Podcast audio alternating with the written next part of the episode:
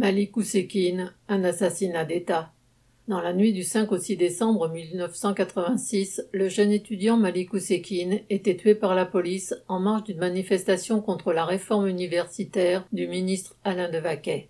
Deux films rappellent aujourd'hui au cinéma et à la télévision ce crime perpétré par les hommes de main d'un État dont François Mitterrand était président et Jacques Chirac Premier ministre. La loi de Vaquet prévoyait d'instaurer la sélection à l'entrée des universités. Ce projet déclencha une vague de manifestations qui s'étendirent en deux jours à toutes les universités du pays, puis aux lycéens, plus nombreux encore. Le jeudi 4 décembre, un million de jeunes manifestèrent en direction de l'Assemblée nationale. Charles Pasqua, le ministre de l'Intérieur, et son délégué à la sécurité, Robert Pandreau, avaient donné ordre à la police de réprimer sans retenue.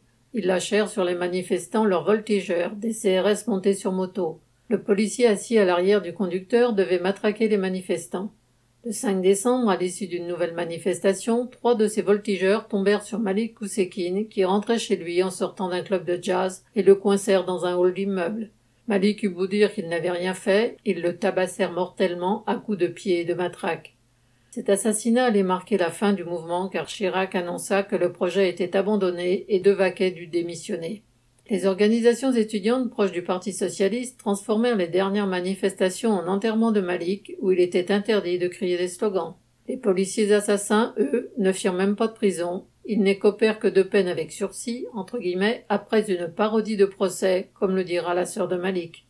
La mort de Malik Oussekine reste aujourd'hui un symbole de la violence sans frein dont est capable la police. Rien n'a changé depuis cet assassinat.